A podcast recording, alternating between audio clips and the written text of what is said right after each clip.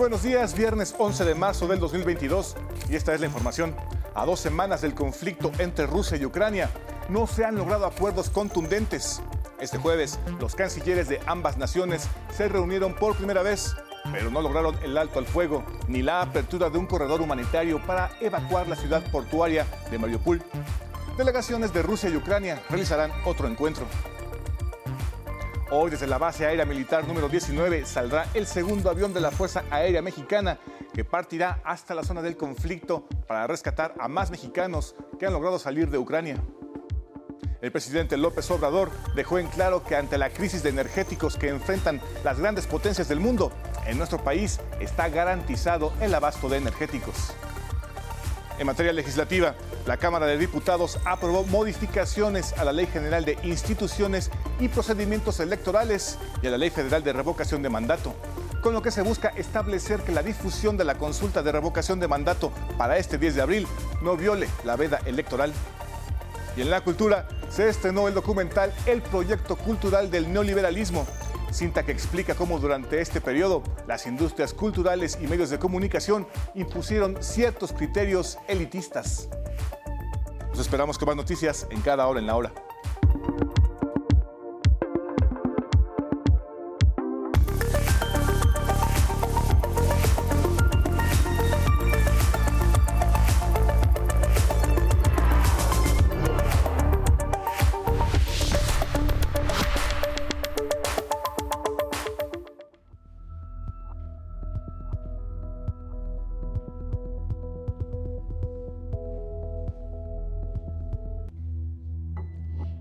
De Like y una de las muchas muestras en todo el mundo de solidaridad con el pueblo ucraniano, los colores de su bandera representados en los postres. Ocurrencia de dos hermanas, dueñas de este café, ellas son ucranianas. Su padre tiene visa en Estados Unidos. Están recaudando fondos en este lugar para mandarlos a su país. Diariamente hay personas que donan un dólar o más, reciben a cambio la galleta con la bandera de Ucrania. Este dinero servirá para comprar artículos para los militares que están en el frente de batalla. Las hermanas residen en Washington. Saben que la invasión rusa es una noticia demoledora para todos los ucranianos y el mundo, aunque lo único bueno, aseguran, es que ahora están conociendo gente de su país que se ha unido al apoyo de sus hermanos ucranianos en Washington. Puede ser solo una galleta, pero para ellas, para los ucranianos, para quienes están en el frente de batalla, serán un símbolo de resistencia en este conflicto con Rusia. Día 16.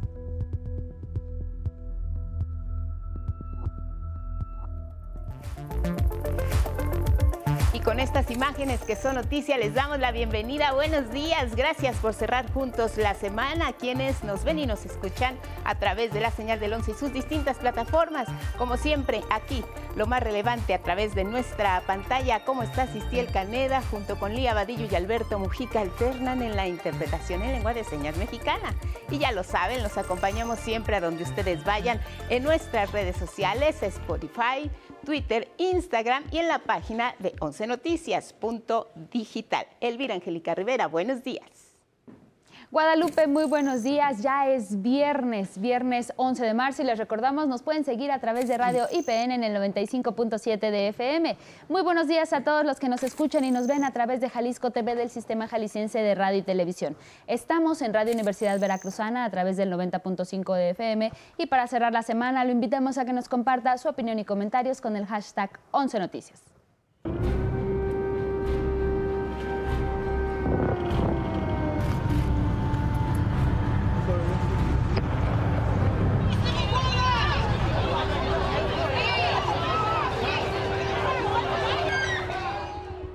Y vamos a arrancar con lo siguiente. Hoy es el día número 16 de la invasión rusa a Ucrania. La situación para este último país es devastadora. Los ataques rusos han ocasionado no solo la pérdida de vidas de personas ucranianas, incluidos niños, niñas, mujeres indefensas, sino también la destrucción de ciudades enteras. Hasta ahora, el diálogo entre ambas naciones ha permitido la apertura de corredores humanitarios. Mi compañera Anabel Ramírez nos tiene esta crónica. Se cumplieron las dos primeras semanas de la invasión rusa a Ucrania y el saldo es devastador. Ciudades sitiadas, bombardeos constantes, cientos de muertos, miles de heridos y más de 2.300.000 desplazados.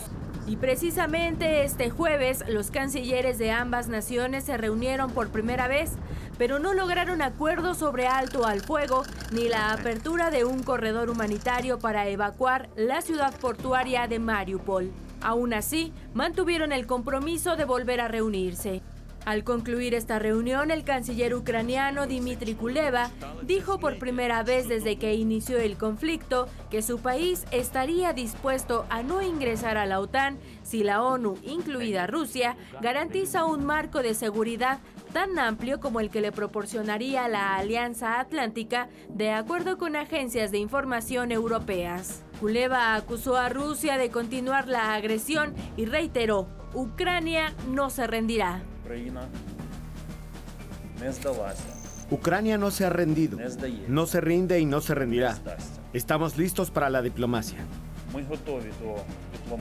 Autoridades ucranianas informaron que desde el 24 de febrero los ataques han destruido unos 100 mil millones de dólares en carreteras, puentes y negocios, dando un gran golpe a la economía local. En cuanto a los corredores humanitarios, Rusia informó que abrirá otros más desde las 10 de la mañana, pero condicionó esta apertura a que la ruta sea hacia su territorio algo que Ucrania consideró inaceptable e insistió en que se establezcan caminos para que los civiles se trasladen a otros puntos que no sean territorio ruso. En las últimas horas, más de 35 mil personas han logrado huir de las ciudades bombardeadas para ponerse a resguardo, gracias a los corredores humanitarios que se establecieron entre las dos partes en conflicto, informó el presidente ucraniano Volodymyr Zelensky. En tanto, el presidente Vladimir Putin desafió a Occidente y dijo que seguirá exportando petróleo y gas natural en cumplimiento a sus obligaciones con diversos diversas naciones, incluida la Unión Europea. 11 Noticias, Anabel Ramírez. Y desde Polonia, la enviada especial del 11, Vianey Fernández, nos tiene el reporte de la situación de los desplazados que vivían en Ucrania hasta antes de la invasión y que nuevamente han tenido que salir de ese país buscando refugio. Hola Vianey, buenas tardes para ti, adelante. Guadalupe Auditorio del 11 y los medios públicos, muy buenos días. Día 16 de la incursión militar de Rusia en Ucrania y nosotros los saludamos desde la estación central de Varsovia en Polonia, que se ha convertido en el punto neurálgico para la atención de los desplazados por esta guerra. Frente a los reportes de que las tropas rusas habrían atacado la zona oeste de Ucrania, es decir, las ciudades de Dnipro, Ivano-Frankivsky y Lutsk, que están justo casi pegadas con la frontera con Polonia. Bueno, pues el día de hoy la Organización de las Naciones Unidas la ACNUR han reportado que ya son 2.5 millones los desplazados por este conflicto bélico. Además, se estima que al interior de Ucrania todavía hay 2 millones de personas que se han desplazado de sus hogares, pero que no han salido de la zona de conflicto aún. Ante esta emergencia, la ACNUR estima que se precisan de 500 millones de dólares para hacer frente a esta crisis humanitaria. 300 millones, ha informado, ya se han donado por parte de empresas, privados y fundaciones. Sin embargo, todavía faltan 200 millones, además de que esta crisis humanitaria seguramente crecerá en los próximos días. Frente a este panorama, quiero mostrarles la siguiente historia, porque los migrantes, los desplazados por esta guerra en Ucrania, no solo son ucranianos, también son gente de otras nacionalidades que encontraron en territorio ucraniano una oportunidad de mejorar su estilo de vida y sin embargo tuvieron que volver a huir. Aquí la historia. Llegaron a Ucrania huyendo de la violencia en su país de origen, buscando una mejor oportunidad de vida. Ahora escapan del conflicto armado en Ucrania. Es el exilio en el exilio. La familia Abdassah pensó que la vida en Irak les había enseñado todo sobre la guerra, hasta que Rusia inició la invasión militar en territorio ucraniano, país que los acogió desde hace cinco años, y presenciaron el momento en que una bomba hizo añicos el edificio de al lado. Sus bombas cayeron sobre el edificio. Teníamos vecinos, ¿sabes? Es tan malo. Estábamos en el sótano. Estábamos durmiendo en un estacionamiento en el sótano. Y después tuvimos que huir a la frontera. Amal Abdassah es médica. Hizo todo lo que estuviera en sus manos para que sus hijos, dos niñas y dos niños, estudiaran la universidad alejados de atentados, bombas, hostilidades, clima característico de Irak desde la invasión militar de Estados Unidos iniciada en 2003. Ahora, en los pasillos del aeropuerto de Rumanía, tras caminar durante horas para llegar de Kiev a la frontera en Siret, ve a su hija hablar de lo irónica que, en ocasiones, es la vida. Muy triste. Es algo muy doloroso tener que dejar a Ucrania porque es un buen país. La gente es muy agradable. Es nuestro hogar. En los últimos días, los aeropuertos de Polonia, Hungría, Moldavia, Eslovaquia y Rumanía están atiborrados de ucranianos que huyen de la guerra, pero también de ciudadanos de otras nacionalidades que regresan a su país de origen frente al conflicto en Ucrania. Mohamed es uno de ellos. Salió de Afganistán con el sueño de convertirse en médico. Vivo en Ucrania, en Kharkov. Llegué en octubre.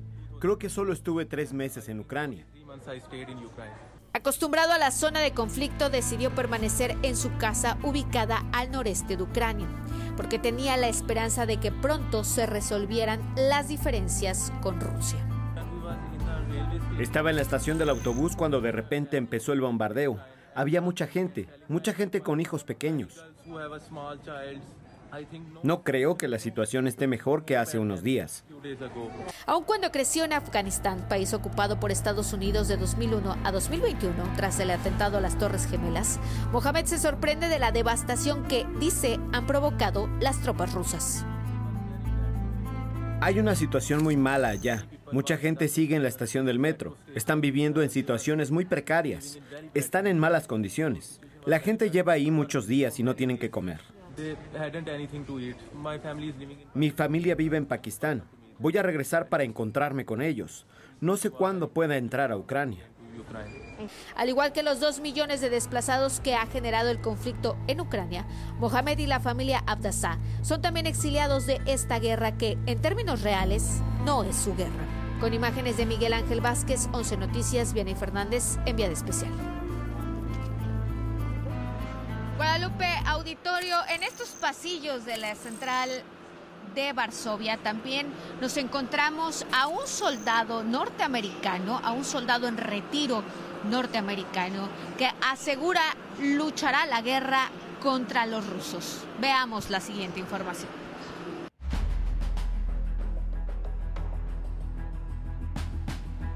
Mientras miles de personas huyen para escapar del conflicto bélico en Ucrania, este soldado norteamericano decidió pelear una guerra que no es suya. Fui soldado de la US Army um, y estábamos haciendo prácticas en el área, hasta que la guerra comenzó y ya no pudimos quedarnos más tiempo. Nos sacaron.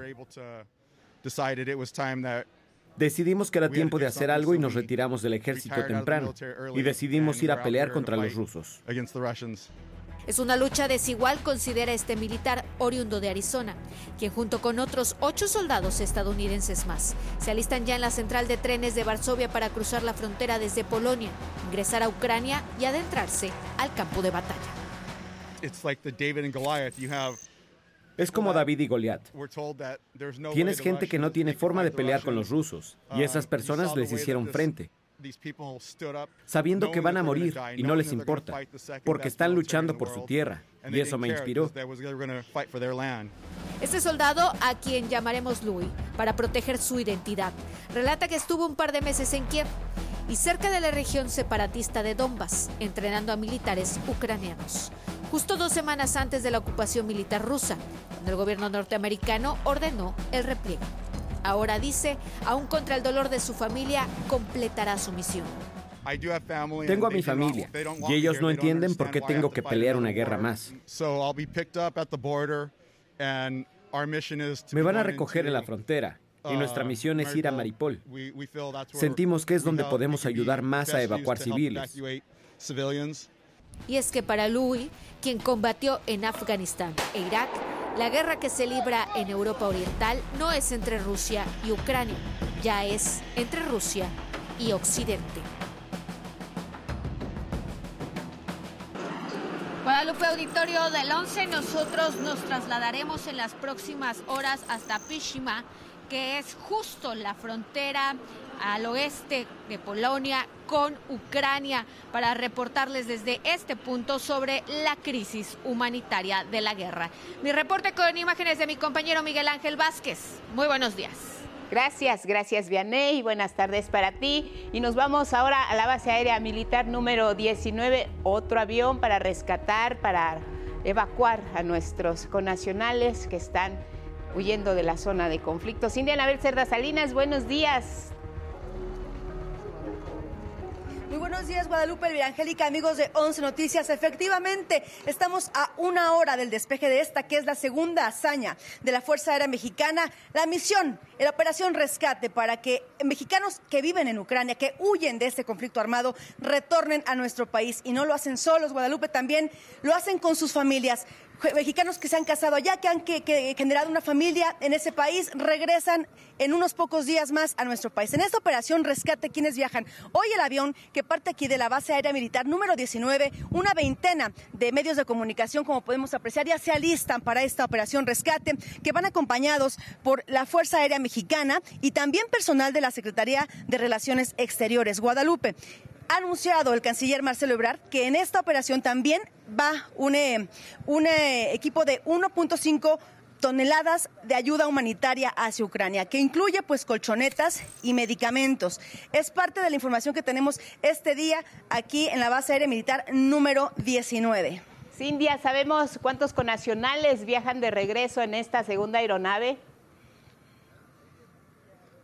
En esta ocasión no se ha dado a conocer el número de mexicanos con sus familias que retornan a nuestro, a nuestro país. Sin embargo, se ha esperado que este vuelo esté capacitado para 180 pasajeros o más. Es el, el avión 73800 de la Fuerza Aérea Mexicana. Es un Boeing que tiene esa capacidad, Guadalupe. Pues bueno, estamos a la espera de cuántos en realidad son los que retornan. No han dicho una cifra oficial realizará el mismo recorrido, las mismas escalas, es la misma ruta hacia Rumanía en esta ocasión también, es el mismo, eh, la misma logística que operó en el primer vuelo.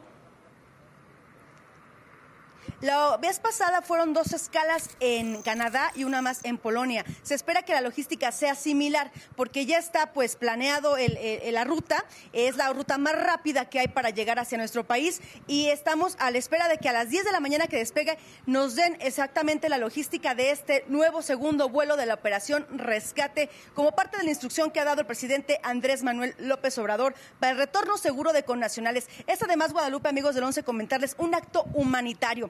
No nada más viajan familias mexicanas y sus, y sus eh, correspondientes parejas, también se han hecho vuelos el pasado, por ejemplo, eh, peruanos y hasta un australiano venían en este vuelo humanitario, hasta un perrito. Y en esa ocasión también se, se sabe que hay un perrito por allá que acompaña a su familia y que muy posiblemente, esperemos, en unos días más ya esté de retorno acá en nuestro país. Lo que acabas de decir, Cindy, es muy importante porque no solo son mexicanos los que podrían regresar en este segundo vuelo desde Rumanía a territorio nacional, también hay familias eh, que se han hecho allá en Ucrania, que tienen parejas ucranianas. Había el caso de una familia en particular que tenía a dos de sus nietos también por allá que querían traerlos. Y el presidente garantizó que todos, todos podrían viajar de regreso, no solamente nuestros connacionales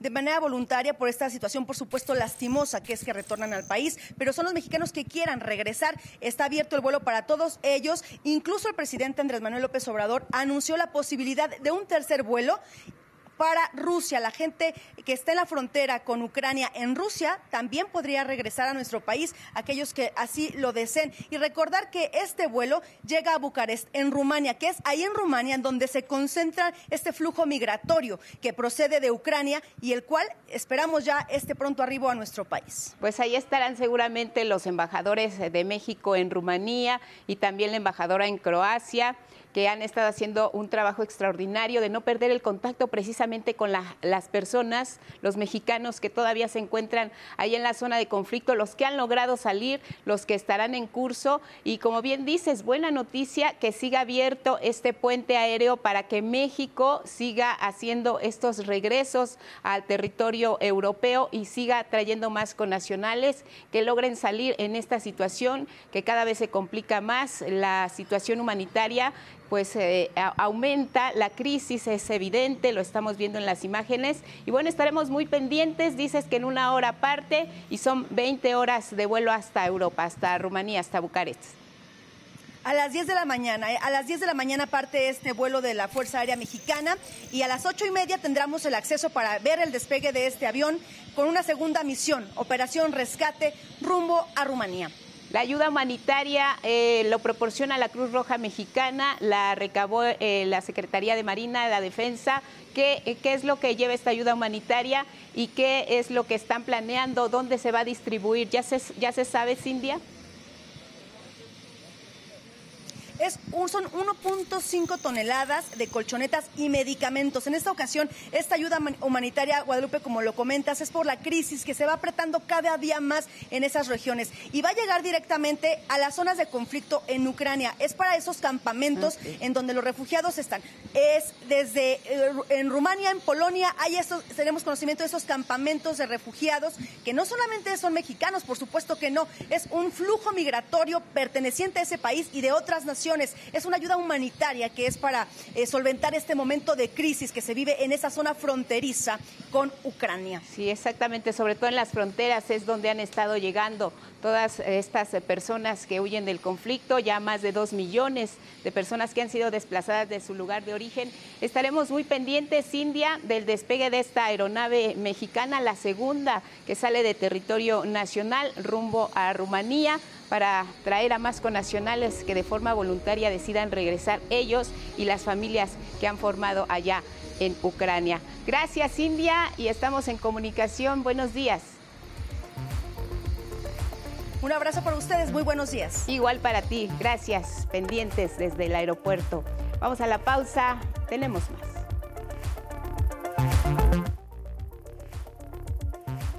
6 con 30 de la mañana, gracias por seguir con nosotros aquí en Once Noticias. Y mire, una de las consecuencias de la invasión rusa a Ucrania ha sido el alza en los precios de los combustibles, esto a nivel mundial. Sin embargo, aquí en México el impacto ha sido mínimo. El gobierno de México aseguró que está garantizado el abasto de energéticos y la Profeco mantiene operativos de vigilancia para evitar que se aumenten los precios de las gasolinas y el gas. Sin de Cerda nos informa no que la opción eran las energías renovables? Fallaron en su diagnóstico aquellos que apostaron por no rescatar el petróleo mexicano, expuso este jueves el presidente López Obrador. Ante la crisis de energéticos que enfrentan grandes potencias del mundo, alentada por el conflicto armado entre Rusia y Ucrania, quedó demostrado, dijo, que invertir en la producción de crudo fue la mejor decisión. En nuestro país, subrayó, el abasto de energéticos está garantizado.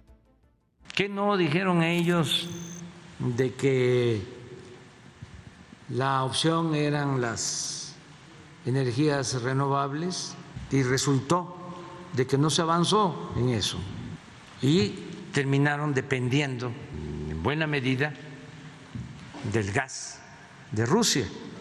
Quienes criticaron la política de su gobierno se han quedado sin argumentos y en el contexto internacional hay empresarios que reconocen como error apostar a otras energías. Respecto a los reportes por abuso en algunas gasolineras que han aumentado los precios, López Obrador explicó que la Profeco vigila que el subsidio del IEPS vaya directo al bolsillo de los mexicanos. Los que alteran tarifas son casos aislados, sostuvo y ratificó que no habrá aumentos. Algunas empresas se están pasando de rosca, pero hay vigilancia y se está supervisando.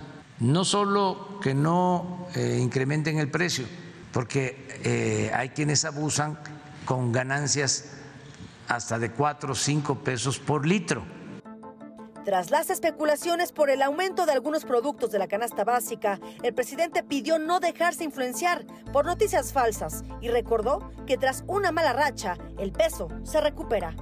11 Noticias, Cindia Anabel Cerda Salinas.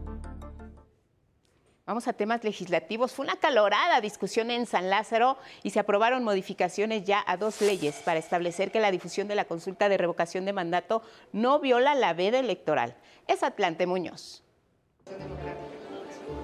La Cámara de Diputados aprobó modificaciones a la Ley General de Instituciones y Procedimientos Electorales y a la Ley Federal de Revocación de Mandato para establecer que la difusión de la consulta de revocación de mandato no viola la veda electoral. La iniciativa, aprobada por mayoría simple y presentada este mismo jueves por el presidente de la Cámara de Diputados, Sergio Gutiérrez Luna, fue avalada por Morena, PT y Partido Verde. Y que esta limitación no se extienda a las opiniones, manifestaciones, o comentarios que realizan diversos servidores públicos que en su calidad de ciudadanos tienen derecho a hacerlos. Lo que estamos tratando de privilegiar con esto es el derecho de la libertad de expresión y el derecho a la información.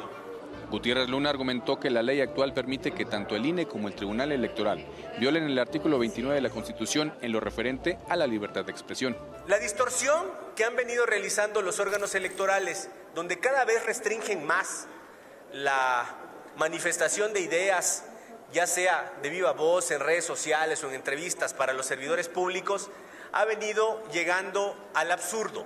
Ahora resulta que dar una rueda de prensa todos los días de cara a la nación, donde los periodistas pueden preguntar con absoluta libertad, es uso de recursos públicos. Y ahora resulta que responder a todas las campañas de odio, de intriga y de descalificación es ataque a la libertad de expresión. Legisladores acusaron a los órganos electorales de actuar facciosamente contra el gobierno federal y por otra parte consideraron que están en tiempo para realizar cambios a las leyes porque no se trata de reformas constitucionales. Es tan facciosa la actuación que han tenido que hoy tenemos que estar discutiendo en esta Cámara de Diputados la interpretación para que el INE deje de tergiversar y torcer la ley de revocación de mandato. Qué desesperados están en el INE por boicotear un proceso que es de y para las y los ciudadanos. Mentira, que se está violando el 105 constitucional. Lean, por favor, la constitución. El 105 dice, las leyes electorales federal y locales deberán promulgarse y publicarse por lo menos 90 días antes de que inicie el proceso electoral. La discusión duró cerca de cinco horas. PAN, PRI, Movimiento Ciudadano y PRD se opusieron a las modificaciones. ¿Cómo va a ser que hoy presentan esta iniciativa y hoy mismo quieren votarla? Todas las compañeras y compañeros legisladores estamos pintados. ¿No creen en el trabajo de las comisiones? Debido a esta interpretación que realiza el grupo mayoritario, que esta pretendida interpretación solo considera la propaganda gubernamental aquellas expresiones que sean pagadas con recursos públicos, permitiendo hacer uso de organizaciones, de instituciones, de servidores y servidoras públicas para manifestar posturas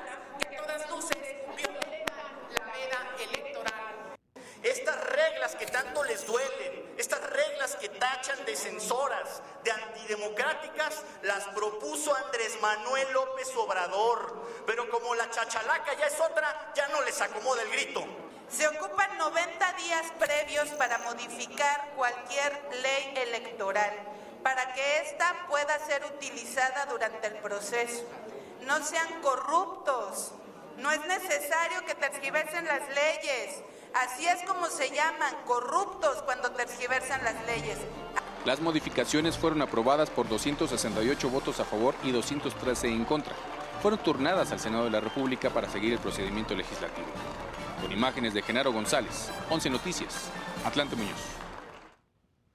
En la capital del país hay buenas noticias en materia ambiental y es que se espera que a finales de 2023 el bosque de Chapultepec contará con una nueva sección. Ahora serán cuatro y se suman 88 hectáreas de espacios recreativos, culturales y ecológicos que buscan rescatar los manantiales en esa zona.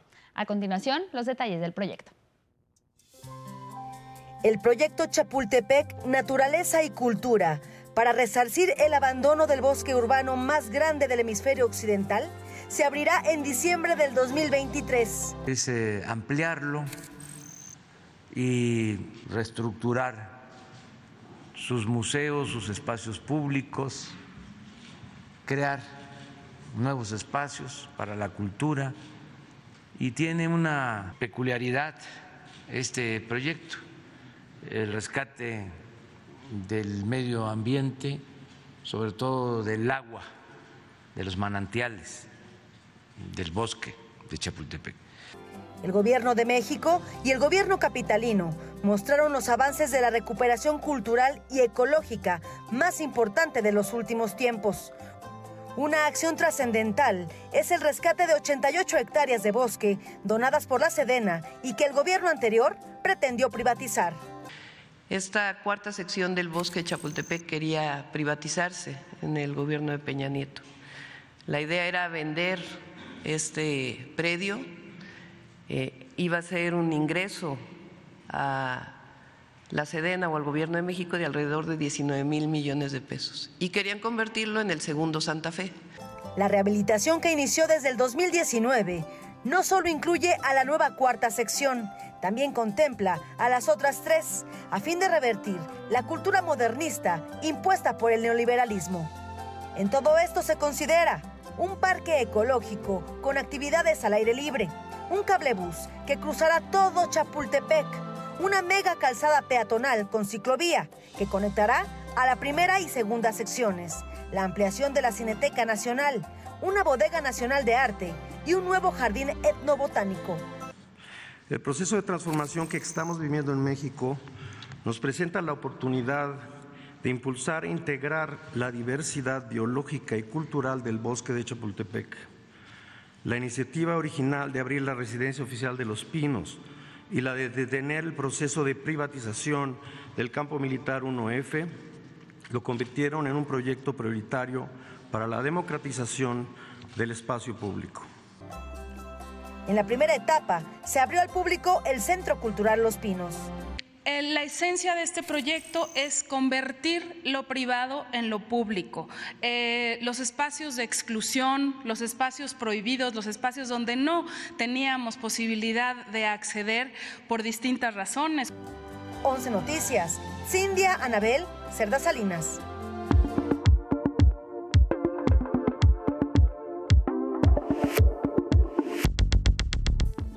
Buenos días, la información de ciencia. Investigadores del Departamento de Física del CIMBESTAF desarrollaron una técnica fotoacústica para detectar un posible daño renal en pacientes con diabetes y esto a través de una pequeña muestra de sangre. El equipo multidisciplinario e institucional en el que también participan científicos de la Escuela Superior de Medicina del IPN somete la muestra de sangre a pulsos de luz que generan generan un calentamiento periódico de este fluido y de manera simultánea pueden captar la onda acústica que se produce en este proceso. De esta forma pueden identificar elementos que son indicadores de la evolución del daño renal. Una de las principales afectaciones relacionada con la diabetes. Realizaron estos diagnósticos con muestras de sangre animal y aseguran que el siguiente paso en su investigación será probar la efectividad con muestras de sangre humana, por lo que buscarán acercamientos con hospitales para así realizar pruebas clínicas. Mira, un estudio de la ONU advierte que el calentamiento global está afectando a la salud de los habitantes de la Tierra. De continuar esta situación, los fenómenos climáticos serán cada vez más extremos. Veamos la información. Los científicos de la ONU advierten categóricos una vez más que el calentamiento global es una amenaza para la salud del planeta y todas las especies que lo habitan, incluida la nuestra. Prácticamente la mitad de la humanidad está en alto riesgo por los eventos extremos y urge adaptarnos. Hay una ventana pequeña que se cierra rápidamente para asegurar un futuro habitable en nuestro planeta. Tenemos que estar a la altura del desafío.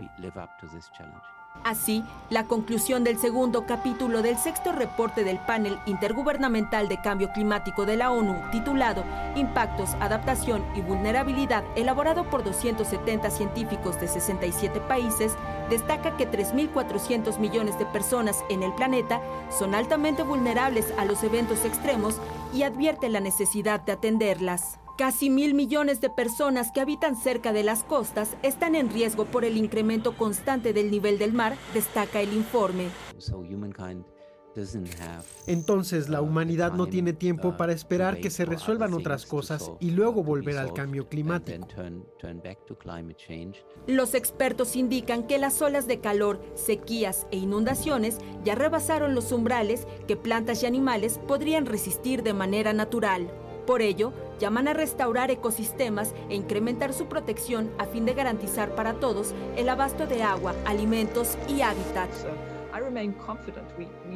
Tengo confianza. Vivimos en un mundo difícil, no hay duda de eso, pero el informe nos indica en una hoja de ruta sobre cómo podemos negociar y avanzar en un mundo desafiante.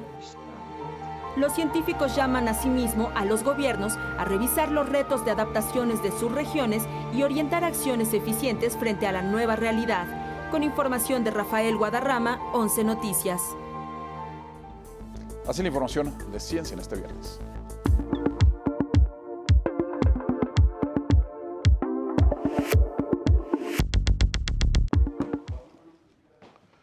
Muy buenos días, vamos a la información cultural. Se estrenó el documental El Proyecto Cultural del Neoliberalismo, una cinta en la que se explica claramente cómo durante este periodo las industrias culturales y medios de comunicación impusieron ciertos criterios individualistas. Después de más de dos años de trabajo y derivado de una investigación académica, se estrenó el documental El Proyecto Cultural del Neoliberalismo. Por ejemplo, que México es el país de la OCDE con menor movilidad social de todos. Eso quiere decir que si naces en extrema pobreza, tienes más del 99% de probabilidades de quedarte en extrema pobreza. La UNAM, por medio del Programa Universitario de Estudios sobre Democracia, Justicia y Sociedad y Canal 22, coprodujeron esta realización en la que participaron académicos y profesionales de cine. Y eso lo van a notar y es lo que más me entusiasma este proyecto. En un momento en donde nos hace falta dialogar y la exposición de argumentos, esta película muestra que es posible. Riguroso análisis histórico y social que expone cómo durante el periodo neoliberal, industrias culturales y medios de comunicación impusieron, entre otros valores, el individualismo y elitismo sacudir un poco la manera en que entendemos el mundo, recordar que el neoliberalismo no es solamente un proyecto económico ni político, sino sobre todo este, cultural. La sala 8 de la Cineteca Nacional agotó el cupo permitido y hubo oportunidad de que el público viera el documental en el foro al aire libre. La verdad estuvo muy bueno, muchísima información, muchísima no lo sabía, entonces se me parece muy interesante, me gustó bastante. ¿Qué te queda? No lo debería de ver. Pero más que nada la esperanza de que todo va a cambiar y todo va a estar mejor. Eh, mencionaba en una parte del documental que así se nos ha inculcado porque les es más fácil. Entonces, el hecho de que tú te preocupes por ti y por ti y por ti no te hace pensar en cómo puedes influir a los y las demás. Este documental narrado por el actor Damián Alcázar se proyectará los dos fines de semana siguientes en la Cineteca al aire libre. Y luego vamos a dar un tour por el país, este, a la UNAM y a otros estados, y esperamos que también salga pronto en el 11, nuestro gran canal. 11 Noticias, Miguel de la Cruz. Bueno, y el Festival Internacional de Cine de la UNAM regresa de manera presencial y virtual, dividida en varias secciones. El FICUNAM presentará lo mejor de las producciones de vanguardia. El público se volvió a encontrar con el Festival Internacional de Cine de UNAM el cual no había tenido actividad presencial por la pandemia.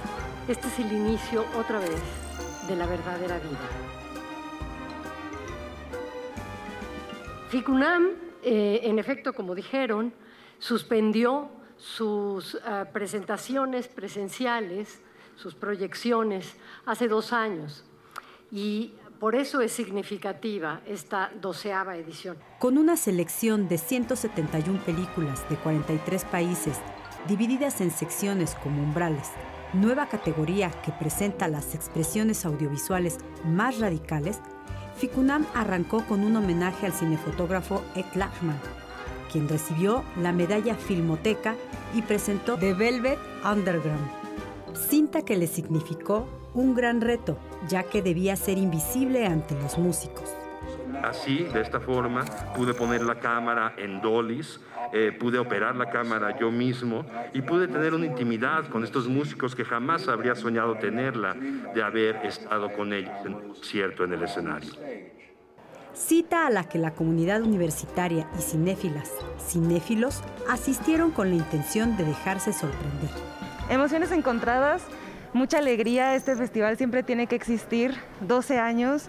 Nosotros somos parte del equipo del Retorno a la Razón que transmitimos para Radio NAM y es la verdad un privilegio. Mm, pues yo creo que la parte de las conferencias, porque siempre traen a mucha gente, luego gente que ni conoces y eso está muy padre. Y en general como que el festival de la UNAM, el sentido de pertenencia, es lo más bonito. Pues estamos muy emocionados de estar aquí de regreso, dos años después, este... Y pues nada, a ver qué tal el, el, programa todas estas semanas. Hasta el 20 de marzo, con sedes físicas como el MUAC, Casa del Lago, Complejo Cultural Los Pinos y virtuales como Moving, Filming Latino y Filmoteca de la UNAM, el FICUNAM les espera. Con imágenes de Cristian Aguilar e información de Saraí Campech, 11 Noticias. Vámonos al libro del día, es 90 recetas coloridas para ir contento por la vida de Gabriela Jones, editado por Colo Foods. Este libro en voz de su autora. Este recetario, bueno, está inspirado en los colores de la vida. Son 10 colores los que se presentan como más repetitivamente en nuestra vida diaria. Una parte del libro es toda la investigación de cómo tiene influencia el color en nuestra vida en la ropa, en la decoración, en todos los ámbitos. Y en la parte de los alimentos, explico qué fitonutrientes contiene cada color para aprenderlos a clasificar y saber qué es lo que debemos comer en cada situación de nuestro cuerpo. La idea es que puedan eh, incluir los ingredientes en cualquier forma, ya una vez identificados, para mejorar tu salud, prevenir enfermedades y propongo 90 recetas como ideas generales para que la gente tenga más opciones de cómo incluir esos ingredientes en su vida diaria. Bueno, y hoy sumaremos 195 páginas leídas del libro Retorno 201 de Guillermo Arriaga, editado por Alfaguara. Mañana concluiremos para asistir a la sala de lectura con el autor a las 17 horas. Se podrán conectar por Facebook de El 11, por Twitter de 11 Noticias TV y si gustan por Zoom, soliciten su clave por Twitter. El tuit de hoy es de Gerardo Ruiz y dice, Laura murió atrozmente en un cuarto sin luz, entre oleadas crecientes de convulsiones y espasmos que la asfixiaron, engañada su mano a la mano de mi padre. Bueno, lo mejor de todo es que ya tenemos nueva lectura. Se trata de la novela Sensación térmica de Maite López. Hace muy poco fue el libro del día, editada por Libros del Asteroide. Quien se comprometa, es importante, ¿eh? a leer 10 páginas al día, enviar al menos un tuit al día y asistir a la sala de lectura con la autora el sábado 26 de marzo a las 17 horas. Solicite por Twitter su libro de cortesía. Esto es determinante. Deben poner el hashtag sensación térmica. Bueno, y hoy se cumplen 478 años de un gran poeta, el nacimiento del poeta italiano Torcuato Tasso. En su honor el poema del día que en alguna parte dice, a la que más he amado y adorado, cortando flores vi por la ribera, más de las que su mano recogiera, fueron las que su pie abrió en el prado. Quien lo solicite lo comparto completo por Twitter, arroba Miguel D, solo la D, L.A. Cruz. Les recuerdo, mañana sala de lectura 17 horas con Guillermo Arriaga. Será virtual a la distancia, ahí estaremos con él y nos arrancamos con la siguiente lectura. Hasta aquí, Cultura. Buenos días.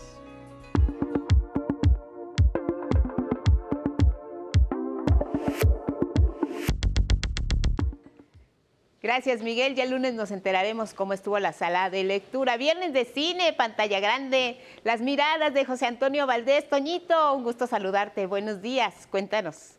Hola, hola queridísima amiga, ¿cómo estás? Muy buenas, buenas, buenos días. Pues Mira, te voy a invitar a ver tres películas bien interesantes que nos hablan de tres culturas muy diferentes. Vamos a empezar, por favor, con la película La Boda de Stefan Strecker.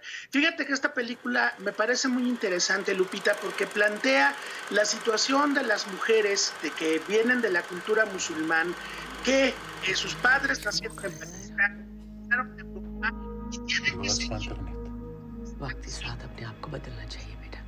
familias, eh, sobre todo en el asunto de encontrar una pareja, de estos matrimonios arreglados que ocurren en la, en cultura musulmana. En este caso es una jovencita que vive en Bélgica y que de pronto pues ella lleva su vida perfectamente occidental y los padres de origen pakistaní le exigen encontrar y le exigen aceptar el marido que ellos le van a indicar quien sea. Esto pues bueno nos lleva a un choque de culturas, nos lleva a un retrato de la situación de la mujer musulmana en Europa y cómo pues las tradiciones siguen pesando muchísimo y que pues finalmente acaban afectando la vida de las personas. La boda de Stefan Strecker, pues una de las primeras películas que recomendamos el día de hoy. La segunda pues es para aquellos admiradores del cine un poco más extremo desde Japón, Takashi Miike, que es uno de los directores de culto del cine japonés, un hombre que llega a filmar, Lupita, hasta 10 películas al año, pues ahora nos presenta una película bien divertida, como siempre con un humor muy negro, con mucha violencia y acción, una película que pareciera un anime que se llama Primer Amor, la historia de un boxeador fracasado que se encuentra con una chica que está en problemas, problemas muy serios como que la anden persiguiendo narcotraficantes, yakuzas, o sea, mafiosos japoneses e incluso asesinos chinos karatecas. Y bueno, pues a partir de ahí Takashi Miike hace una historia de amor muy en el tono de su cine, con mucha violencia, mucha acción, completamente frenética y bueno, porque nos habla Lupita de un cine japonés muy diferente a ese tono contemplativo que hemos hablado en otras ocasiones. Mike es uno de los grandes autores de esta cinematografía, poco visto en México, y qué bueno que Primer Amor pues llegue a las pantallas mexicanas con una historia que los va a llevar al límite y siempre nos va a tener al filo de la butaca. Gran opción también para este fin de semana. Pero la polla, mi querida Lupita, es la película Belfast del director Kenneth Branagh. Oye, pues estamos muy acostumbrados siempre, mi querida Lupita, a ver a Kenneth Branagh adaptando a Shakespeare al cine o creando en la, en la pantalla personajes como Laurence Olivier, en fin, eh, eh, estas últimas películas que ha hecho sobre Agatha Christie, como Muerte en el Nilo, que ya platicamos de ella hace unas semanas. Bueno, pues Belfast es un cambio radical en su carrera, Lupita. En medio de la pandemia, Kenneth Branagh empezó a recordar cosas del verano de 1969, cuando ocurrieron violentos disturbios entre protestantes y católicos en la ciudad de Belfast, al norte de Irlanda, y bueno, pues decide llevar a la pantalla esta película donde la experiencia autobiográfica se plasma en un niño de nueve años que está creciendo en esos conflictos terribles, y bueno, porque tiene una familia que lo ayuda a pasar esos malos momentos, dos padres que no son los padres perfectos, dos abuelos maravillosos llenos de sabiduría, pero este fantasma, esta sombra del conflicto religioso y social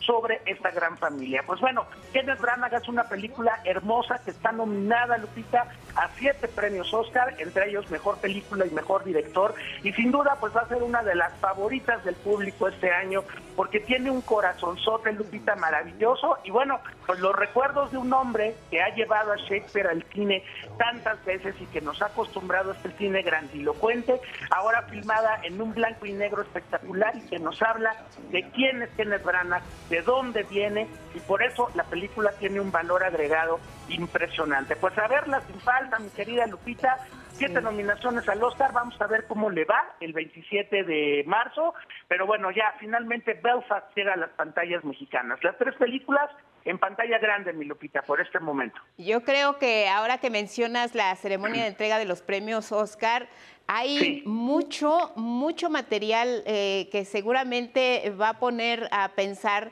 a quienes integran la academia sobre cuál es la mejor opción.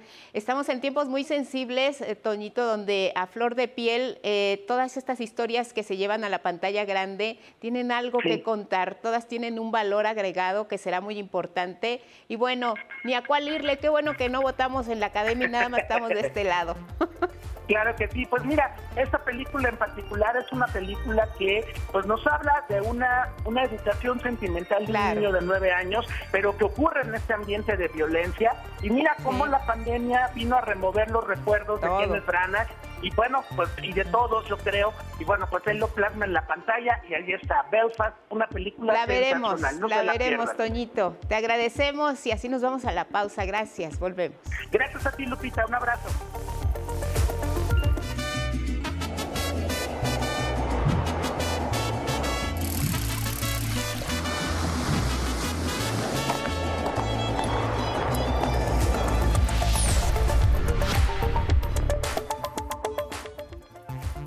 Más información en cada hora en la hora.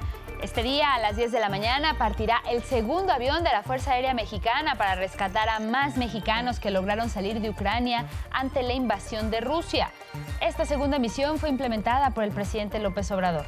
En tanto, el canciller Marcelo Ebrard señaló que además de rescatar a los paisanos que deseen regresar a México, la aeronave llevará tonelada y media de colchonetas y medicinas para ayudar a los refugiados ucranianos en Rumania. Ya suman 16 días de la invasión rusa a Ucrania y hasta ahora no se ha logrado un acuerdo para el alto al fuego en esa región de Europa del Este. Ayer, por primera vez, los cancilleres de ambas naciones se reunieron. Sin embargo, no lograron acuerdos para la apertura de un corredor humanitario para evacuar la, la ciudad de Mariupol. Hasta ahora las cifras en Ucrania son devastadoras, ciudades sitiadas, bombardeos constantes, cientos de fallecidos, miles de heridos y más de 2.300.000 desplazados. La enviada de 11 Noticias, Vianey Fernández, continuará informándonos de la situación que están viviendo los exiliados que han salido de Ucrania y ahora se han refugiado en Polonia, país al que, de acuerdo con cifras de la ONU, han llegado 1.2 millones de personas, prácticamente la mitad del total de desplazados. Ante la crisis de energéticos que enfrentan grandes potencias del mundo debido al conflicto armado entre Rusia y Ucrania, el presidente López Obrador señaló que el precio de los combustibles no va a incrementarse y el abasto está garantizado. Algunas empresas se están pasando de rosca, pero hay vigilancia y se está supervisando. No solo que no eh, incrementen el precio, porque eh, hay quienes abusan con ganancias hasta de 4 o 5 pesos por litro. En la cultura, el Festival Internacional de Cine de la UNAM regresa de manera presencial y virtual.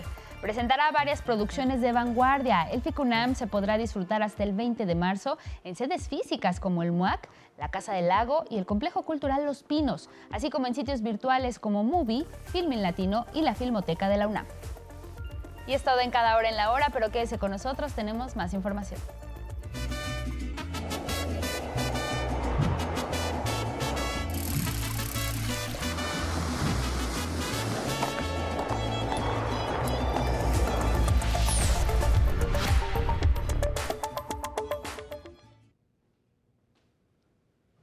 Buenos días, son las 6.13 en el Pacífico, momento de enlazarnos hasta Berlín, Alemania, con Juliana González, periodista de la Deutsche Welle. Alemania está abriendo sus puertas para recibir a miles de ucranianos que están huyendo de la invasión rusa. Otros países del bloque europeo hacen lo mismo, las condiciones, cuéntanos por qué esta mañana para nosotros. Buenas tardes para ti, Juliana. Muy buenos días Guadalupe y amigos del 11. Se cumplen dos semanas de la invasión rusa a Ucrania y la crisis humanitaria sigue en aumento. ACNUR informa que más de dos millones de personas han salido del país. La gran mayoría de ellas han llegado hasta Polonia y algunas siguen su trayecto a otros países. Aquí en Alemania, por ejemplo, llegan 14 trenes diarios y la policía tiene un registro que supera las 80 mil personas. Pero se estima que esta cifra total puede ser aún mayor que las reflejadas en las estadísticas oficiales, puesto que recordemos que dentro de la Unión Europea y Polonia hace parte de ella, no existen controles fronterizos. Alemania experimentó Guadalupe en 2015 una situación similar de abrir sus puertas a los desplazados de la guerra de Siria, una acción que le costó fuertes críticas de una parte de la población y también de la política a la entonces canciller Angela Merkel, pero que también puso en movimiento la solidaridad de la población y de las autoridades para acoger a más de un millón de personas. En el caso actual, el de los refugiados ucranianos, las autoridades están movilizando recursos que permitan ofrecer no solo un hogar temporal a las personas que vienen huyendo, sino que permita a mediano plazo ofrecer cupos escolares, por ejemplo, para los niños y niñas, y oportunidades laborales para los adultos.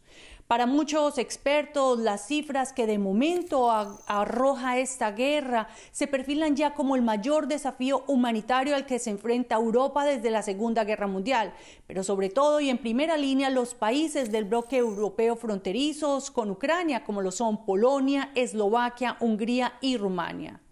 En el caso de Alemania, tanto el gobierno central como los gobiernos regionales han mostrado que están confiados de que en este caso, así como durante el 2015, el país está en capacidad de conseguir la acogida e inserción de los millones de personas que huyen de Ucrania, que de acuerdo con las proyecciones de ACNUR pueden llegar a los 4 millones de ucranianos desplazados. Una crisis terrible. Gracias por la información, Juliana. Buenas tardes para ti. Y con esta información, Guadalupe, yo me despido de ti y de todos ustedes en México. Muy buenos días. Gusto en saludarte, gracias. Asuntos sindicales, temas nacionales, el Centro Federal de Conciliación y Registro Laboral va a reponer elecciones para dirigencias de cinco secciones del sindicato petrolero porque los resultados fueron anulados debido a irregularidades. Las nuevas votaciones se realizarán el lunes 28 de marzo en la sección 10 de Minatitlán, Veracruz, la 34 aquí en la Ciudad de México y también en Hidalgo sección 38 de Salina Cruz, Oaxaca, y también en la sección 47 de Ciudad del Carmen, Campeche, solo en estos casos. Además, por decisión de los trabajadores, se va a reponer el proceso de elección de la dirigencia en la delegación 22, sección 40 en Acapulco Guerrero, en la que se dio un empate entre dos planillas. El nuevo registro de planillas será del 14 al 16 de marzo, periodo de campaña 22 al 26 de marzo. Vamos a temas educativos porque el Instituto Nacional para la Educación de los Adultos, el INEA, trabaja para combatir el rezago educativo aquí en la Ciudad de México. Y es que de acuerdo con datos de esta dependencia, aquí en la capital hay 1.3 millones de personas en esta situación, es decir, en rezago educativo. Por ello se instaló la Coordinación de Responsabilidad Civil. El objetivo es impulsar estudiantes de educación media superior para que se integren al movimiento nacional por la alfabetización y la educación. Para apoyar esta medida, se preparan diversos materiales impresos y tutoriales que recibirán los jóvenes voluntarios para su capacitación.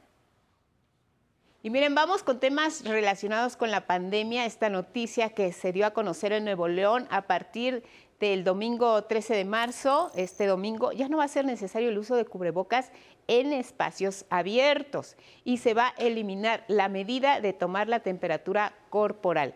Sin embargo, en espacios cerrados, transporte público y escuelas hay que seguir utilizando la mascarilla. En contraparte, aquí en la Ciudad de México, la jefa de gobierno Claudia Sheinbaum dijo que en la capital del país todavía es necesario portarlo en todo momento para evitar rebrotes. Por unanimidad en el Senado, legisladores ratificaron el nombramiento de Víctor Hugo Morales Meléndez como embajador de México en Trinidad y Tobago y en forma concurrente ante Barbados y Surinam, así como representante de México ante la Asociación de Estados del Caribe. Al argumentar su plan de trabajo, este diplomático destacó que Trinidad y Tobago y el Caribe en general deben ser una región estratégica para el Estado mexicano, en la que se fomentará el desarrollo integral impulsará las acciones de cooperación internacional para el desarrollo con un enfoque sur-sur. Trabajará para un mejor posicionamiento de la imagen de México a través de la cultura y el turismo. Fomentará los intercambios comerciales y de manera prioritaria protegerá y apoyará a las personas mexicanas residentes o turistas. También planteó impulsar el intercambio académico y fomentar el español en esos países. En tanto, los legisladores destacaron el respaldo de Trinidad y Tobago a nuestro país en foros internacionales. Prueba de esto es el apoyo a la presidencia pro tempore de México en la CELAC por parte de Trinidad y Tobago, así como de Surinam. En estos momentos de agitación global, todo el apoyo que se pueda conseguir en los organismos internacionales para esta región resulta de inmenso valor. Los legisladores coincidieron en aprovechar la oportunidad para impulsar el español en la nación caribeña acompañarle en el esfuerzo de lograr una presencia en el proceso de enseñanza del castellano en Trinidad y Tobago. Eh, creo que esa decisión que tomó el país de que eh, sea su segundo idioma oficial es una decisión trascendental que permite una presencia cultural muy relevante eh, de México en ese país que sin Víctor Hugo Morales Meléndez, propuesto embajador de, Trinidad y Tobago, de México en Trinidad y Tobago, ya se ha desempeñado como embajador en Perú y en Honduras, entre otros cargos en el Servicio Exterior Mexicano. México está colaborando con otros países de América Latina y el Caribe en la creación de una agencia espacial con enfoque social. Y en lo que se refiere a la parte legislativa de este proyecto, el convenio ya está listo para ser ratificado en el Senado. Es Armando Gala. México, América Latina y el Caribe comenzarán unidos una nueva misión, explorar el espacio con fines pacíficos y sociales mediante la creación de la Agencia Latinoamericana y Caribeña del Espacio. El convenio constitutivo para este fin fue ratificado en comisiones del Senado de nuestro país. Este organismo internacional coordinará actividades de exploración, investigación y tecnología espacial que impacten en el bienestar de la población. El objetivo, a corto plazo, no es enviar misiones tripuladas a otros planetas, es contar con tecnología para enfrentar riesgos por desastres naturales. Va a tener nubes de datos útiles para la toma de decisiones en materia también de cambio climático, de uso de suelo, temas de agricultura. El proyecto tendrá a la Ciudad de México como sede administrativa, mientras que el Centro de Observación Geoespacial estará en Trinidad y Tobago y seguirá los pasos de la Agencia Espacial Europea. Senadores mexicanos de todos los partidos destacaron que la creación de esta agencia latinoamericana permitirá a nuestro país ampliar la soberanía nacional al espacio. La existencia de esta agencia, la ALCE, no es una excentricidad. Por el contrario, es la oportunidad de impulsar el desarrollo científico y tecnológico de México. Ahora que Parece que los sueños globales están en crisis. Se contempla la sabiduría de la Constitución de 1917 al asegurar el eh, patrimonio de la nación sobre el suelo y el subsuelo,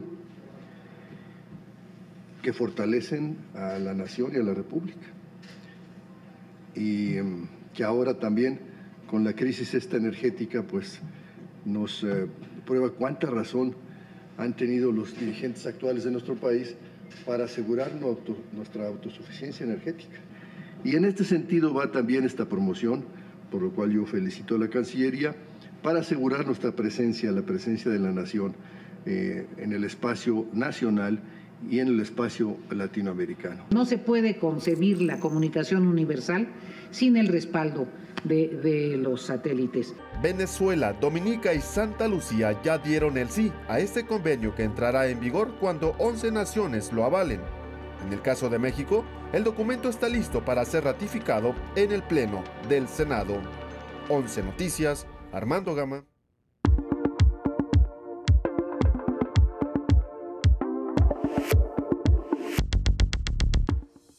En información del mundo vamos a revisar lo que destacan algunos periódicos a nivel global. Iniciamos en Europa, el periódico de España en primera plana informa alto el fuego y asedio medieval en Mariupol. Y es que el intento de diálogo de las delegaciones rusa y ucraniana para frenar la guerra fracasa y Vladimir Putin martiriza a varias urbes, es como dice este diario. La imagen principal es un niño rodeado de militares y esto mientras espera ser evacuado de la ciudad ucraniana de Irpin. Y nos vamos hasta Estados Unidos con The Wall Street Journal, que esta mañana destaca que el bombardeo ruso amplía la crisis humanitaria allá en Ucrania. Señala que profundiza en que Moscú lanzó un nuevo asalto en Mariupol este jueves, como ya le hemos dado cuenta. Y esto ocurrió un día después de que uno de sus aviones bombardeó un hospital de maternidad. La imagen central de The Wall Street Journal ilustra en esta edición los padres de un soldado ucraniano están despidiendo en el ataúd de su hijo de tan solo 23 años que murió en los combates a las afueras de Kiev, la capital de Ucrania. Nos vamos hasta Perú con el comercio. Este día señala, ah, se abrió una investigación a los asesores del presidente Pedro Castillo, es lo que señala este día como su primera plana el diario El Comercio. Su imagen central también respecto al conflicto allá en Ucrania es un niño de origen ucraniano detrás del vidrio de un autobús que está llorando mientras se despide de su madre y esto para ser trasladado a un lugar seguro. Y en más información, en Chile, el nuevo gobierno encabezado por Gabriel Boric asumirá funciones hoy. Uno de sus principales retos es la igualdad social. Con la bandera del progreso igualitario, el ex líder estudiantil Gabriel Boric asume este viernes la presidencia de Chile. Vamos a, delinear los objetivos estratégicos de nuestro gobierno, ya lo hemos conversado con los ministros por separado, pero es importante generar el fiato de un espíritu de equipo para que tengamos un gobierno pensando en quienes nos están viendo. Con un equipo integrado en su mayoría por mujeres, Boric encabeza la más importante transición desde que el país recuperó la democracia tras la dictadura pinochetista. Corresponderá a su gobierno dar a Chile una cara distinta a partir del derribo del último vestigio de la dictadura y lo hará con una nueva constitución. La Asamblea Constituyente deberá tener la lista en las próximas semanas y será llevada a plebiscito popular para ratificarla. Una designación con significados de fondo es la de Maya Fernández Allende como ministra de la Defensa. Es la nieta del presidente Salvador Allende, desplazado precisamente por las armas del ejército chileno. Sí, a mí me gusta la palabra socialismo solamente, eh, siempre lo he dicho, así que todos somos democráticos, todos quienes estamos acá y eso es lo importante, queremos lo mejor para Chile. Fue precisamente Boric quien en el movimiento estudiantil de 2011 exhibió las graves y crecientes carencias y desigualdades sociales de un modelo económico en apariencia exitoso. Por eso la igualdad es su reto. Contará en su equipo con algunos de quienes lo acompañaron en las manifestaciones de hace casi 11 años, como Giorgio Jackson y Camila Vallejo, ella como vocera, él como ministro de Relaciones en el Parlamento. El nuevo centro de operaciones en Chile será el barrio Yungay, en el centro de Santiago. En la calle Huérfanos está la casa donde vivirá Gabriel Boric, rompiendo una tradición de mandatarios que habitaron en zonas de lujo. Con información de José Alberto Navarrete, 11 Noticias. Y seguimos en América. El Congreso de Ecuador otorgó la amnistía a 268 indígenas, ambientalistas y políticos encarcelados y juzgados por participar en 2019 en violentas protestas contra el gobierno que dejaron 11 fallecidos en Quito, la capital.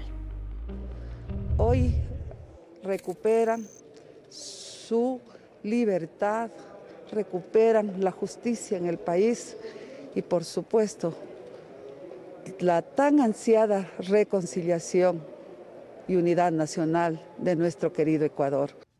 Casi el 75% de los 137 legisladores votaron a favor de la propuesta.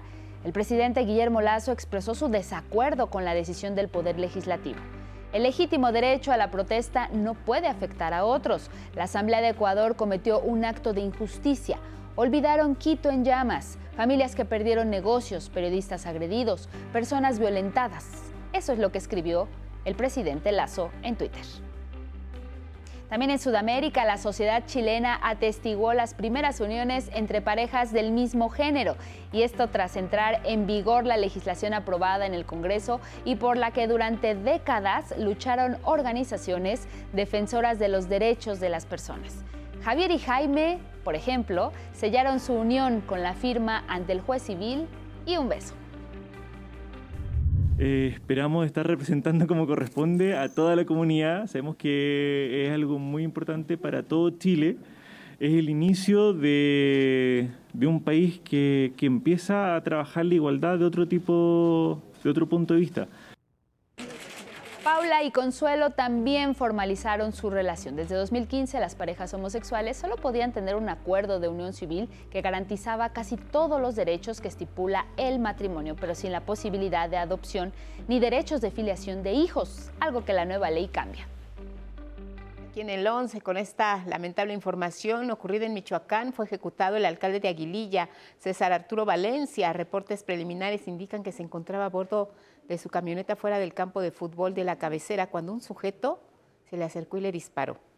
Con este asesinato en Michoacán suman 93 los alcaldes asesinados en México desde el inicio de las alternancias políticas a nivel federal. Estamos hablando del año 2000. El 9 de febrero pasado, el Ejército y la Guardia Nacional arrebataron este bastión del cártel Jalisco Nueva Generación y tierra de su líder, Nemesio Ceguera Cervantes, conocido como el Mencho. La Fiscalía Estatal ya inició la investigación de este caso. También ahí mismo en Michoacán, la Fiscalía del Estado informó que hasta el momento los enfrentamientos entre grupos criminales en San Juan Nuevo, Parangaricutiro, han dejado cinco muertos y 32 detenidos. El sistema de vigilancia entre la Policía Estatal, Guardia Nacional y Ejército impidió que ocurrieran más actos delictivos en esa región. De acuerdo con pobladores de la entidad, una de las personas abatidas por las autoridades corresponde a un hombre apodado como La Boa, quien había sido expulsado durante un primer enfrentamiento. Sin embargo, al volver con los refuerzos, este fue alcanzado y linchado por sus propios vecinos. Y nos vamos en Puebla porque de acuerdo con las investigaciones del multihomicidio del miércoles pasado en Atlixco, las 10 personas asesinadas recibieron el tiro de gracia. Eran originarias de Veracruz en lo que se considera un aparente ajuste de cuentas entre grupos dedicados a la venta de droga. Además, un militar del primer regimiento de caballería motorizado del ejército mexicano, con destacamento en esa entidad, fue hallado sin vida y con un disparo en la cabeza, aunque todo apunta a que se trató de un suicidio. La dependencia no se ha pronunciado al respecto. En Chiapas, migrantes originarios de África y también de Haití se enfrentaron a golpes frente a las oficinas de migración en Tapachula. Ambos grupos pretendían ocupar los primeros lugares para tramitar un permiso humanitario y de esta forma continuar en territorio nacional. En señal de protesta, los migrantes aprovecharon para pedir que se agilicen los trámites migratorios con los que les permitirían transitar libremente por México. Leslie García, migrante de Venezuela, indicó que las autoridades de migración únicamente les dicen que lleguen al otro día y que hagan fila, sin darles solución a los trámites para sus visas por razones humanitarias. Y nos vamos al Estado de México. El Congreso local aprobó la designación de José Luis Cervantes Martínez como nuevo fiscal estatal de justicia. Previamente los diputados le autorizaron la licencia para que se separara del cargo de magistrado que ocupaba desde, 2017 en el Poder Judicial mexiquense. José Luis Cervantes fue electo en un proceso de selección desarrollado de manera conjunta entre el Poder Legislativo y el Ejecutivo. Se inscribieron 43 aspirantes. De ellos, el Congreso eligió a 10 y envió el listado al Ejecutivo para que regresara solo una terna en la que estuvieron Cervantes, el ex procurador capitalino Edmundo Garrido y el coordinador de combate al secuestro de la Fiscalía General de Justicia del Estado de México, Rodrigo Archundia. Las mujeres en México están logrando una victoria cultural, pero la lucha debe continuar hasta que el grito y el reclamo de ni una más no se vuelva a escuchar por la desigualdad, discriminación y violencia de género imperantes en nuestra sociedad. De esta forma lo afirmó el presidente de la Suprema Corte de Justicia de la Nación, Arturo Saldívar, al encabezar la presentación de la revista Mujeres en la Justicia, que editará el Poder Judicial de la Federación con motivo del Día Internacional de la Mujer. Están logrando una victoria cultural, una victoria en el lenguaje, una victoria en las calles, una victoria en la narrativa, una victoria en la dignidad más profunda del pueblo de México. Pero tenemos que seguir luchando todos los días hasta que efectivamente se normalice esta situación. Acompañado por las ministras Margarita Ríos Farjat, Yasmín Esquivel y Loreta Ortiz, el presidente de la Corte llamó a desterrar el piso pegajoso del machismo, a romper todos los techos de cristal y reeducar a los hombres hasta que todas las mujeres puedan desarrollarse sin temor al acoso, la discriminación, la violencia y la desigualdad. Hasta que el grito de, de ni una más no se vuelve a escuchar en este país porque ya no es necesario.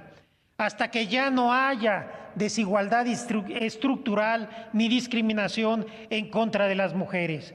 Y hasta que la dignidad y la igualdad de todas las mujeres se haga costumbre. La revista Mujeres en la Justicia del Poder Judicial se editará cada cuatro meses y en él participarán juzgadoras, juzgadores, expertos en la agenda de género principalmente. Será de acceso gratuito para todo público. En este encuentro también se resaltó que el 8 de marzo tendría que ser los 364 días restantes del año y en esta conmemoración que se realizó el martes se dio a conocer que en México y también en el mundo todavía la brecha con respecto al género masculino es muy larga. Y uno de los factores que también está impactando y que no debe de perderse de vista es el cambio climático. Vamos a ver por qué una de cada tres mujeres en el mundo han sufrido violencia física o sexual. El 27% de las mujeres de 15 a 49 años aseguraron haber sido agredidas por su pareja, informó la Organización Mundial de la Salud. En países como México, 7 de cada 10 han sido objeto de violencia emocional, sexual, física o económica.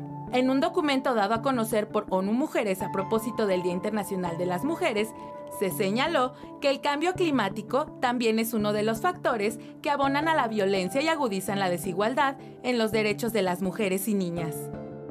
En un contexto donde el 41.8% de mujeres y niñas sufren algún tipo de inseguridad alimentaria, la organización indicó que el cambio climático complica la labor de mujeres y niñas de zonas rurales en algunas de sus principales responsabilidades como la recolección de agua y leña para la subsistencia del hogar.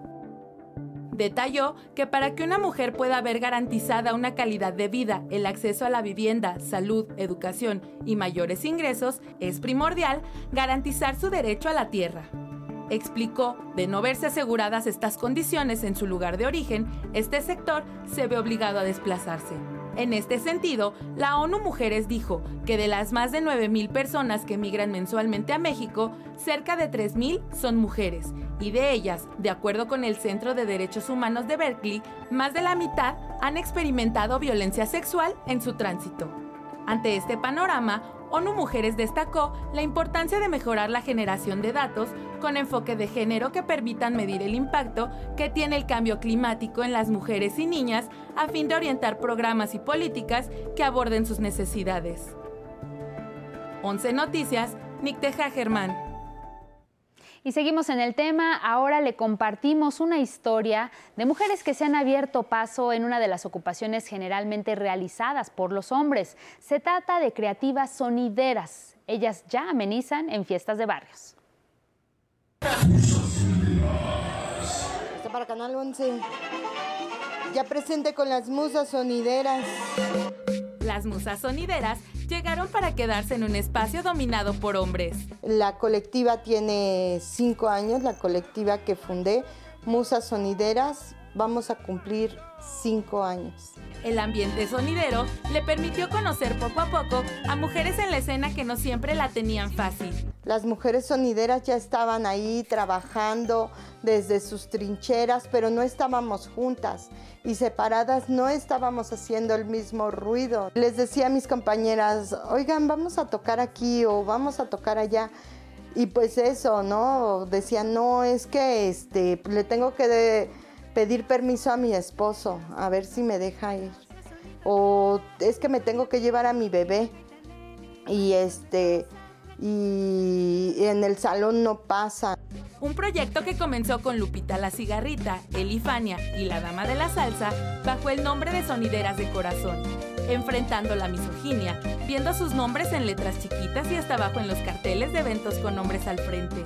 La chifladera, pero no era un, fiu fiu.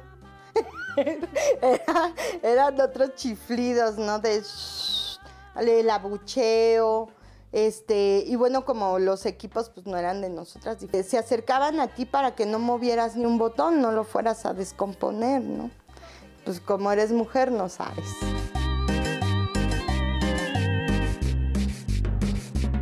Cuando llegábamos al, al espacio, ¿no? Y nos dedicaban, ah, está para las sonideras, plánchame la ropa, ¿no? Hace tres años, la musa mayor se animó a tocar oficialmente. Llegó Sonido Yareno, trajo un trofeo y me lo dio en nombre de las musas sonideras que radican en la Unión Americana. Era un trofeo, era una presea en forma de micrófono. Y este y bueno, me, me dijo, el próximo año me gustaría oírte tocar. De dinastía sonidera, Aprendió viendo al duende, su papá, que por 45 años llenó de cumbia, salsa y sabor las fiestas en el barrio. De su hermano, también sonidero, desde hace 26 años, y su hermano menor, DJ. Mejoró en colectivas como Mujeres Vinileras y Chingona Sound. Pues yo veía que mi papá y en el estilo sonidero no eres como tan cuidadoso de, los audífonos y esas cosas, ¿no? El DJ pues trabaja diferente, ¿no? Y entonces los audífonos, todo muy estético, este, pones la aguja, eh, pero estás oyendo dónde empieza la canción. En Chingonas aún entendió, mujeres juntas hasta difuntas. Hoy lo aplica con su colectiva. Nosotras manejamos la de al lado es compañera, no competencia, porque estamos desaprendiendo el machismo, desaprendiendo la competencia y desaprendiendo un montón de cosas. La acompañan su hija, la princesa duende, de 14 años, y mamá duende, la voz que nunca envejece. Mientras duende cumplía compromisos, ella le entraba a la talacha. Estaba mi mamá involucrada, ayudándole a mi papá a hacer los bafles, porque pues el sonidero antes, sobre todo porque no había como mucho dinero, ¿no? La bodega era tu casa. Este, el bafle lo armabas tú con madera. Hoy ella toma el micrófono. Sonido duende, besos hasta el cielo. ¡Qué bonito la Ahora la gente paga su entrada y baila el son que tocan las musas. En nuestro cuarto aniversario éramos puras mujeres en el multiforo Alicia y la audiencia 90% eran mujeres, bailándonos, este, pagando su ticket para vernos tocar, para bailar con nosotras. Son 40 musas sonideras, madres, esposas, hijas, hermanas. Mujeres que tomaron los controles y el micrófono en la Ciudad de México, en las periferias, San Luis Potosí, Guadalajara, Monterrey, Tlaxcala, Puebla, Toluca, Guanajuato. En el otro lado, en Chicago, Wisconsin, Texas, San Diego, Santa Ana y Los Ángeles. Con imágenes de Cristian Meléndez, 11 Noticias, Micteja Germán. Pues ahí están las musas de la salsa, de la cumbia, de la música que nos hace bailar y sobre todo escuchar estas historias de mujeres que han logrado sobresalir y no se han frenado en sus sueños, sus deseos de compartir su música, su creación, el entusiasmo que les da haber heredado parte de esta música, de esta tradición enfrentar la misoginia, también ya, escuchábamos a, Marisol, a todo esto se han tenido que enfrentar para hacer llegar sus espacios, abrirlos a otras mujeres, porque muchas de las mujeres que veíamos en estas imágenes son precisamente las que acuden a este tipo de encuentros, a este tipo de bailes. Todo esto es diversión sana y ahí está este grupo de las sonideras que siempre están dispuestas a ir a tocar al barrio, a compartir su música, a poner el ambiente. ¿Y qué tal escuchar la voz de una mujer en aspectos donde donde solamente antes escuchaban a los hombres. Bravo por ellas, bien por las sonideras y su música que se escucha en todos los rincones y en todos los barrios. Vámonos con esta historia del estadounidense Troy Kotzer, porque miren, se convierte ya en el primer actor sordo nominado a los premios Oscar. Actuó en Coda, su historia. La emoción tiró de su silla a Troy Kotsur cuando supo que su nombre estaba entre los posibles ganadores al Oscar. Es el primer hombre sordo nominado y la segunda persona con esa condición solo después de su coestrella en Coda, Marley Martlin, que ganó el Oscar a Mejor Actriz en 1987. Los sueños pueden hacerse realidad. He soñado con algo como esto, no importa el tiempo, mírenme, soy la prueba de que pueden pasar cosas increíbles. Troy ha participado en series de televisión como CSI, Scrubs o The Mandalorian, y en 2021 llegó la oportunidad de participar en Coda, cinta en la que es un pescador cuyo intérprete en lengua de señas es su propia hija, con una actuación que revistas especializadas como Variety califican de extraordinaria.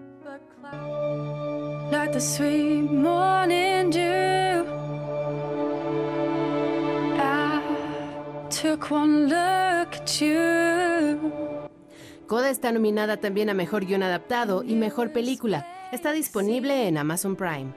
11 Noticias, Sandra Sitley. Nos vamos con el reporte del clima para este viernes y mire, van a seguir las temperaturas altas en la mayor parte del país. Para estar mejor enterados, este es el pronóstico del clima para las próximas horas. En el centro, la región de la capital del país y el Estado de México habrá cielo despejado con temperaturas que podrían llegar hasta los 29 grados. En Querétaro habrá lluvias aisladas. Nos vamos al noroeste porque ahí se prevén lluvias aisladas en Baja California y también en Sonora. En Sinaloa no existen condiciones para que se presenten precipitaciones. En tanto, en el norte del país se presentarán chubascos, especialmente en Nuevo León y en Tamaulipas. Lluvias aisladas para Coahuila. Por la tarde prevalecerá oleaje alto de 2 a 4 metros en costas del noreste. En contraste, continuará ambiente vespertino cálido y con baja probabilidad de lluvias sobre el occidente del país. En esta región la temperatura rebasará los 30 grados centígrados. Tome sus precauciones, use protector solar. Mismas características para el sureste del país, rachas de viento de hasta 60 kilómetros por hora en Quintana Roo y de 40 a 50 kilómetros por hora en Campeche y Yucatán. En el sur se pronostican nublados por la tarde con chubascos en Oaxaca y Chiapas sin lluvias para el estado de Guerrero. Ambiente cálido con altas temperaturas, principalmente en las costas de todas estas regiones. Gracias a quienes nos siguieron a través de Radio Instituto Politécnico Nacional, también a través de las redes sociales. Que tenga un excelente fin de semana. Guadalupe, muy buen día. Igual para ti, Elvira Angélica Rivera, gracias en casa, como siempre, por su atención y compañía a lo largo de esta semana. Sigan en el 11, viene Diálogos en Confianza. Buenos días.